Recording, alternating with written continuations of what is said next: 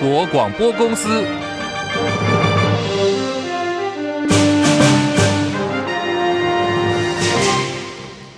大家好，欢迎收听中广新闻，我是黄丽凤。新闻开始关注的是大陆航母暗夜进入台湾海峡，完成了十二天台湾东南海域海空远海长航训练的中共解放军山东号航母，传出在昨天晚间进入到台湾海峡。值得注意的是，这是山东号航母首度在完成了远海的长航训练之后，没有直接回到海南岛的驻地，而是选择进入到台湾海峡，继续执行所谓的绕台航训。国防部第一时间不愿证实，不过在稍早已经表示，山东号航舰编队是在昨天下午开始，沿着台海中线以西由南向北航行，而在今天早上八点多，已经经过北部海域，持续朝北航行。国防部强调，对山东号的动态都有严密的在进行监控。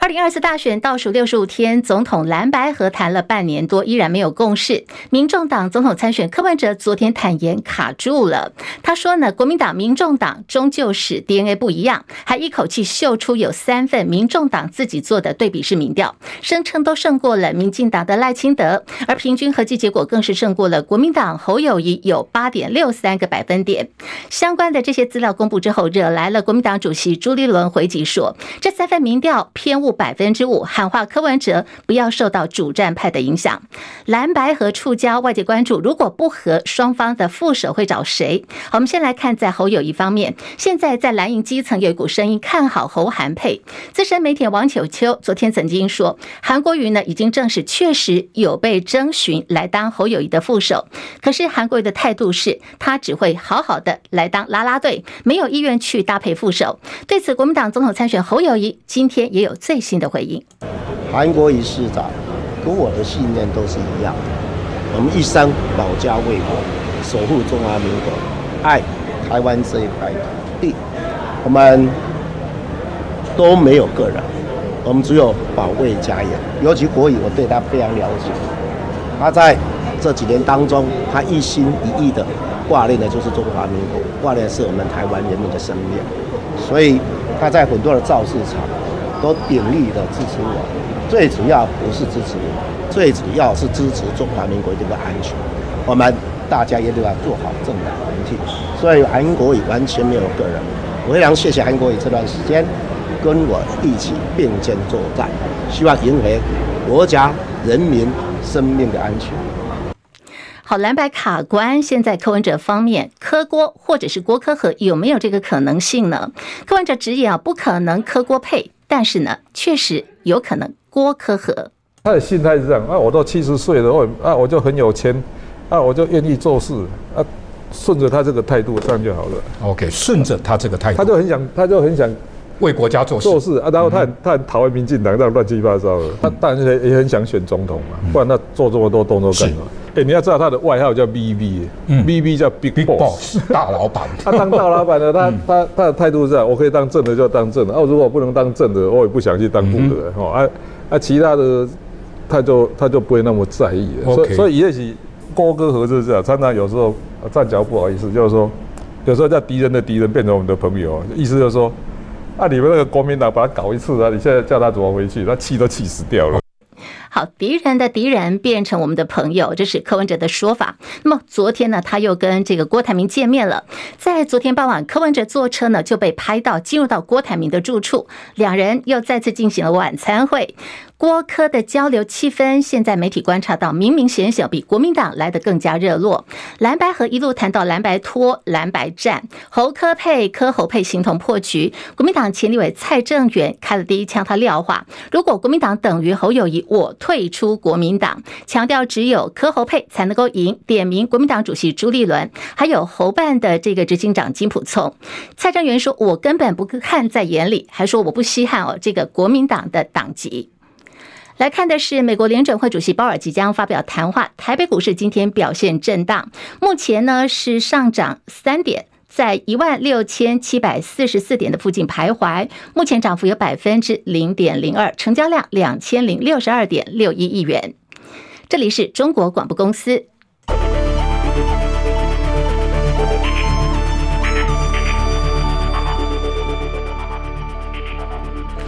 好，新台币兑换美元，午盘暂时呢是收在三十二点二四五兑换一美元，升值有零点三分。在台北股市方面，小跌四点，一万六千七百三十六点。柜台指数下跌零点零四点，两百一十九点七六点，目前跌幅百分之零点零二。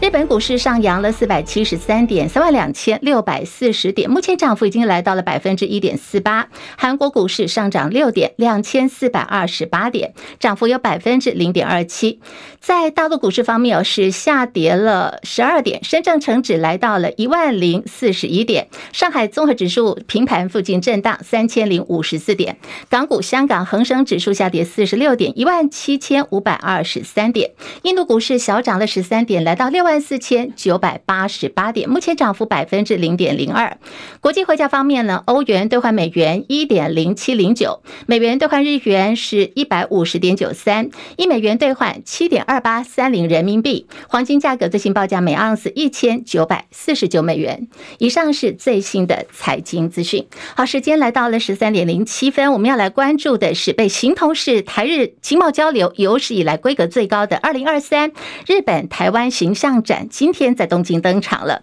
经济部长王美花也亲自率团哦，许多产业界重要人士随行。中广资深财经记者张佳琪随团采访。我们刚刚有掌握到最新的好消息呢，就是钱进台湾，这个钱要进来台湾哦，有日商宣布要投资台湾百亿。连线佳琪进一步了解，佳琪是立凤午安。那么今天在日本东京举行的二零二三日本台湾形象展呢，热烈的展开。其实今天在啊、开早上的开幕式呢，几乎是日方的重要的政治人物都参与了，所以是场面相当盛大。台湾方面呢，经济部长王美花率领的这个访问团来。参加开幕式，而且王美花此行不只有参加开幕式，她还会拜会有意投资台湾的厂商。那么，王美花在稍早表示，她除了拜访这个富士软片以及任元制造所等。厂商之外呢，还询问了他们加码投资台湾的意愿。那么统整起来，目前出估预计厂商的总投资金额大概是一百亿元。这些投资案陆续会由明年的第一季开始启动。那么投资的方式，有的是新设厂房，有的是扩厂，或者是增加服务的据点，大概是全方面来增加对台湾的投资方向。而另外一个最新的消息是，日本政府今天呢、在补正。预算案编列一兆九千亿日元，要用来资助半导体的生产与开发。那么今天最新的传出哦，是日本政府方面呢协助呃台积电这个营运补助台积电营运在经费在内的这一笔预算，最快可望在十号来批准通过。王美花对这个方面呢也。啊，表达的看法，他认为台湾呢半导体产业有完整的供应链跟先进的制程，因此厂商在全球布局的时候，各国的政府愿意表达欢迎态度以及高额的补贴。他说，从日方的补助案也可以凸显我国厂商有两个优势：第一个是在国内的深耕先进制程；第二个优势是在国际上会持续布局。而稍早呢，目前在啊这半导体台日半导体论坛的这。个，记者会的现场呢，啊、扮演台积电能够来。啊，日本设厂的重要的在日方的政治人物呢，日本半导体战略推广推进议员联盟的会长甘利明刚刚也宣布，如果这项预算补助案过关的话，台积电获得的补助金额是九千亿九千亿日元左右的水准，而日本的所有厂商啊，比较多的补助金额大概是啊五千九百亿日元左右，也显示。日方对于半导体布局这方面呢，愿意用政策性的预算来扩大投资。对于台积电前进日本熊本厂。来做进一步的投资与生产，应该是一个蛮重大的好消息。立凤，好，佳琪，这个经济部长王美花，我们掌握到行前哦，美花就已经放话说，他要去日本呢，去找台日产业的神队友。好，我们今天看到是开红盘哦，不过有意愿要投资台湾，可以强强联手的神队友，当然是越多越好喽。而且是在这次的这个访问团当中哦，有许多是产业界重要人士随行。所以，佳琪，如果说除了在今天我们已经缴出到的，就是日商呢宣布投资台湾有百亿之多以外，现在是不是还有其他的布局正在进行嘞？佳琪。由于这一次这个呃台湾形象展呢，锁定在东京方面，许多政商名流都来，预料呢，呃，在这几天展览期间，应该还会有其他的投资案在酝酿当中。那么在呃整体来看，呃，AI 跟电动车都是这一次形象展我们台湾方面想要展示的这个新的形象。另外呢，在智慧家庭以及永续生活的部分，也是这一次参展厂商非常重要的重点哦，也不排除接下来。来，如果有更多的合作机会，会针对这几个面向来慢慢发展出更新的机会。对于台湾跟日本的经贸关系来讲，应该是会是一个比较好的正向的发展。而今天这个呃整体的形象展进行期间，还会搭配着论坛的举办。下午在东京就有台日半导体论坛，那么双方的政要及产业界的高层都会与会。呃，最后的这个论坛结果呢，呃，也会针对整个双方在半导体。的进一步的合作，做出许多说明。中广新闻持续为听众朋友们在线上掌握进度。李凤，好，佳琪留步。最后我们要请教，就是说这个被称为是台日经贸交流有史以来规格最高的这个台湾形象展，毕竟国人是在台湾嘛，我们看不到，是不是？简单的告诉我们这一次呢形象展的一个主要的亮点。这一次形象展锁定的在是智慧生活、智慧交通以及 AI，还有电动车等等，大概有一百六十家优质的台湾企业的产品都来参展了。那么现场的举办地点呢，也是相当的这个布置的相当有台湾味哦，当然也不乏有科技的味道在里面。那么还有一些跟元宇宙应用相关的这个产品呢，也在现场展示。因此呢，可以让呃东京呃身处在东京的一些。这呃，商业人士有更多机会可以在第一线很方便的接触到台湾所生产的所有的产品。那么预料相关的展览呢，应该贸协方面推估，应该可以对台湾厂商在日本方面的一些订单跟布局呢，会有比较正向的这这个帮助。整个展览会锁定在啊。人的一生一天当中的食衣住行、娱乐、医疗等相关层面做进一步的发表。那么期间也有许多厂商安排了展示展示活动，相信应该也会吸引多许多对商业界以及投资有关的这个参加的人士的目光。立峰，好，我们非常谢谢佳琪，来自于日本东京所提供的一个最新的报道。好，我们持续要关注的是香港加密货币交易平台律师交易所 JPEX 虚币交易平台，最近有爆发了很多的争议。尤其我们关注到最近的这个平台，可以是说砸了大钱，在香港跟台湾两地找了许多知名的艺人跟网红代言，可是呢，却爆出无照经营、违法吸金案情持续的扩大。好，现在这个。代言人陈零九已经被列为被告了。台北地检署昨天还指挥了台北市调处，针对台湾首席合伙人，总共有四名这个平台的高层发动了搜索跟约谈。张东颖还有这个讲师呢，在昨天已经被检察官复讯之后，遭到声押警戒。英国经济学人报道说，来自于中共解放军的研究资料显示，登陆台湾需要动用的船只还有车辆物资的补给，这个规模将会远远超过了1944年盟军诺曼底登陆的运输还有物资规模，而且还预言说，一旦中共解放军真的武力入侵台湾，会使得中国大陆陷入到后勤补给的困境当中。美方也证实，经过这个瞧了很久的这个拜习会。确定时间了，本月十五号即将登场。美国总统拜登本月中旬就要跟中共国家主席习近平见面。根据日本的日经新闻还有共同社报道说，拜习会日期就已经敲定，是我们刚提到的十一月十五号。拜登预定在十四号会先抵达美国旧金山，为跟习近平的会面预做准备。这个将是美中两国元首在去年十一月，当时是印尼的 G 团体之后第一次实体会面。在现在国际之间有这个。以巴的冲突，乌俄战火持续延烧的当下，拜登自己还面临到的是二零二四，他要拼连任的挑战。所以呢，我们可以关注到下个礼拜登场的拜习会，两人的互动势必会受到国际的高度关注。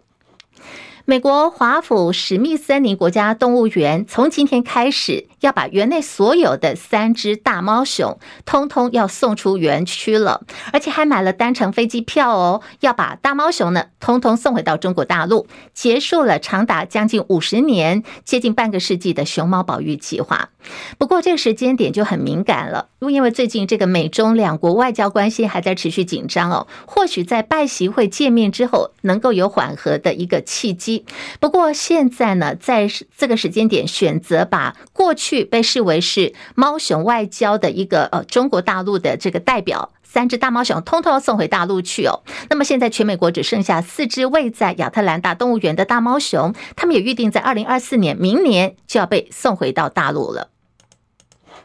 以哈战争打了一个月，巴勒斯坦武装组织哈马斯跟以色列军队持续在进行激战，坚持不停火的以色列在国际谴责声浪当中宣布。要给加萨居民有四个小时的撤离时间。好，昨天很多的媒体，包括现在这个很多的社群平台，就有影片在流传。短短四小时，看到的是撤离家园大逃亡。昨天总共有五万名的平民用这四小时的空档，从加萨走廊的北部逃难到了南部。G7 的外长会议在日本东京结束了，会后共同发出了声明，重申支持台湾有意参与国际组织，台海和平稳定，对国际社会的安全繁荣不可或缺。声明当中也说支持以色列的自卫权，呼吁以哈战争人道主义暂停，设立人道走廊。可是声明呢，一点的都没有提到停火。联合国人权事务高级专员指控以色列跟哈马斯都犯下了战争罪，国际谴责。可是以色列还是继续的对哈马斯发动了进攻。好，就有这个我们刚刚提到的数以万计的人正逃离加萨地区。齐海伦报道。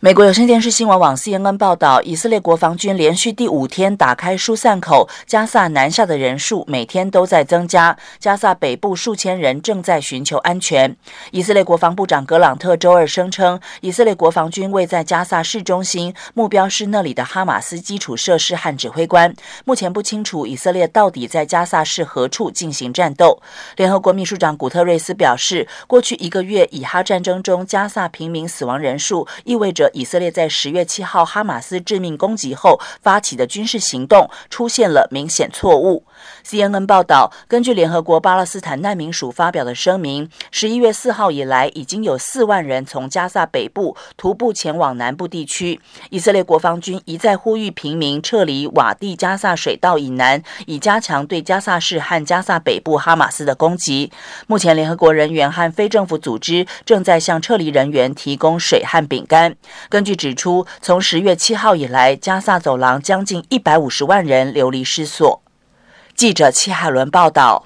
继续要告诉大家的就很惨哦，这是 AI 我们所说的这个人工智慧，还有机器人出了错啊，导致了有人员呢因此而死亡。另外，这个出错呢也影响到不少人的一个生活秩序。我们先来看的是发生在南韩，有一名工人呢因为被 AI 误认是纸箱，结果这个 AI 就用他的机器爪子哦把这个人给夹死了。AI 闯祸闹出人命，拜科技发达所赐。人工智慧跟机器人现在开始呢被广泛用在生产线，为的是希望可以减少劳工的工时啊，然后也帮资方省钱，也来改善哦人类的生活。所以在我们的生活当中，陆陆续续看到很多的面向都有 AI，都有机器人。在南韩却发生了这个遗憾的悲剧，就是有一名呢在农产品物流中心的职员，好，因为厂方收到了一个新的机器人，他要进行测。测试看看能不能够正常的运作，结果就在进行测试作业的时候呢，当时是要填的是农产品是一种甜椒，甜椒就是这个有黄色有红色这样的一个甜椒哦，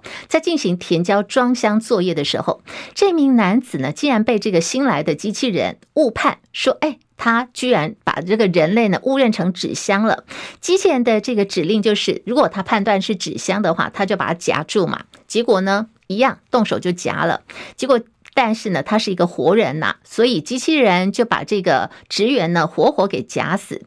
南韩警方说，这个死前呢，这名男子的脸部、胸部都受到了重伤，严重变形。另外，AI 出错，看到的是在去年的十一月下旬开始，一路红到现在的 OpenAI 的当红人工智慧 AI 聊天机器人，或者我们叫它做 ChatGPT。好，这个呃 ChatGPT 呢，在最近这一年当中相当的红，很多人都在试用嘛，陆陆续续也觉得说，哎，好，好像还不错用。可是呢，也有说它会出错，果然它出错了。礼拜三一度暂停服务，不过现在已经在慢慢的恢复当中。根据外媒报道说，时间就是在美东时间礼拜三早上九点。如果说是呃我们台北时间的话，就是在呃昨天晚间大概是十点钟前后，ChatGPT 的系统出现了故障。根据这家公司 OpenAI 说呢，目前相关的情况还在进行监测。那么到底它为什么出错？当时是怎么样个排除呢？现在也都在进行这个程式的更新，还有一些修正哦。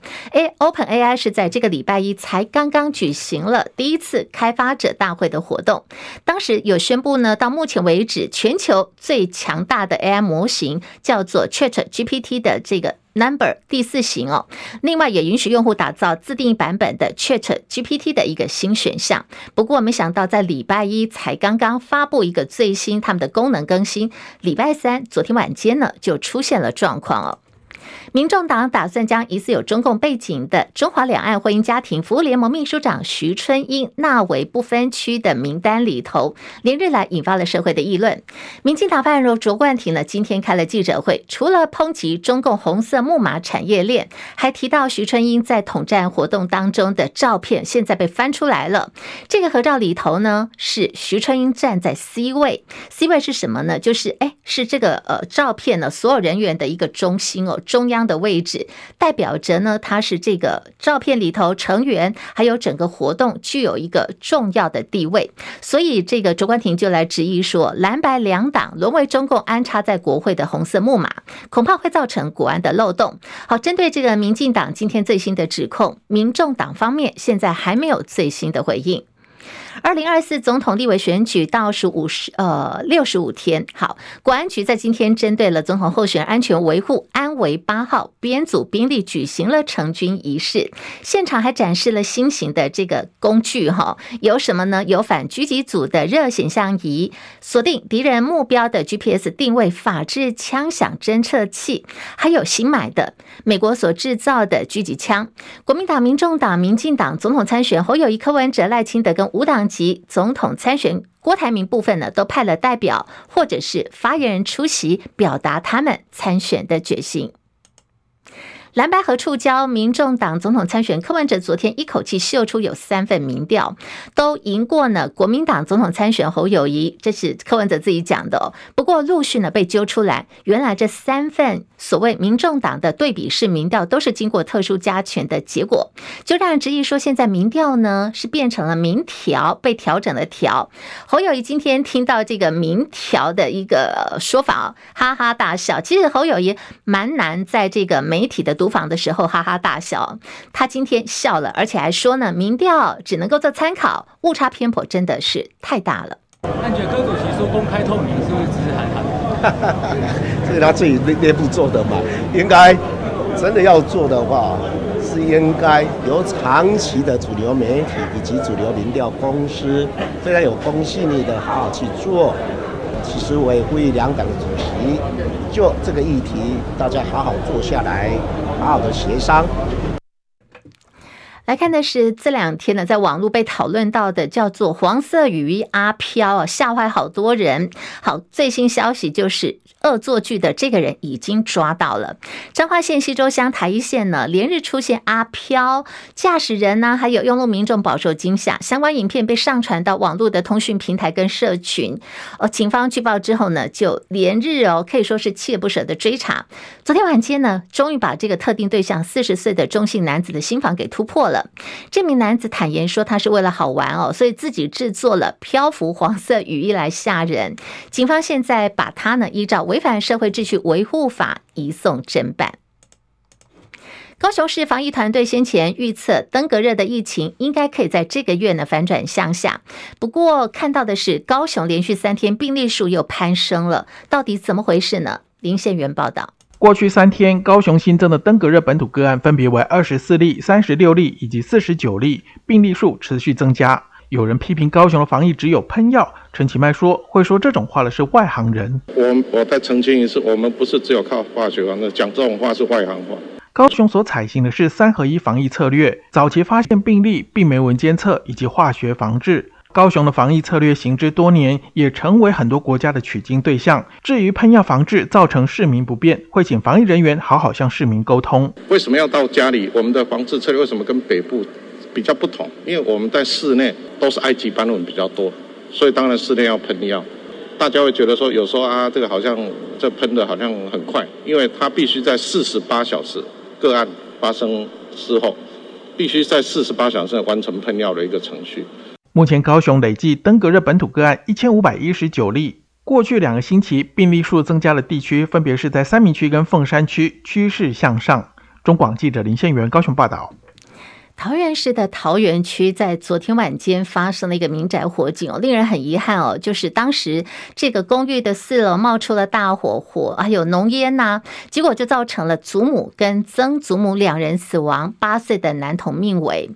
根据媒体报道说，当时这名男童的妈妈因为他外出工作还没有回家，逃过一劫。警消说现场没有看到有逃生的迹象，只是为什么这个面积呢？大概他们换算有大概五平方公尺的一个火灾会造。造成这么严重的伤亡，总共有祖母跟曾祖母罹难，还有八岁男童命危。所以现在详细的起火原因，警消还在进一步调查跟厘清。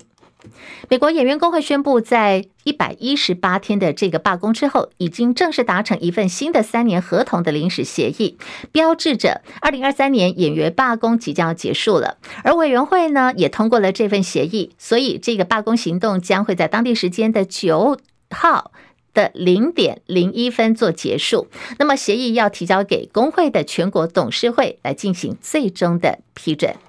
中华职棒台湾大赛前三战已经打完了，乐天桃园取得了两胜一败的优势。昨天晚间进行的是总冠军赛的第四战，前三场比赛都没有失误的乐天桃园，在这场比赛发生三次的失误，球迷是哀哀叫的。其中两次集中在同一局，立刻付出代价。龙队靠着五夺七局仅失一分的优质先发，然后又有这个蒋少宏、郭天信都上演单场三安打的猛打赏，中场龙队四比一胜出，把系列赛现在扳成了二比二平手。台湾大赛今天是休兵的，礼拜六开始呢，到十一号、十二号跟十三号会在天母球场交手，先发轮值点会回到前头。以上新闻由黄丽凤编辑播报，这里是中国广播公司。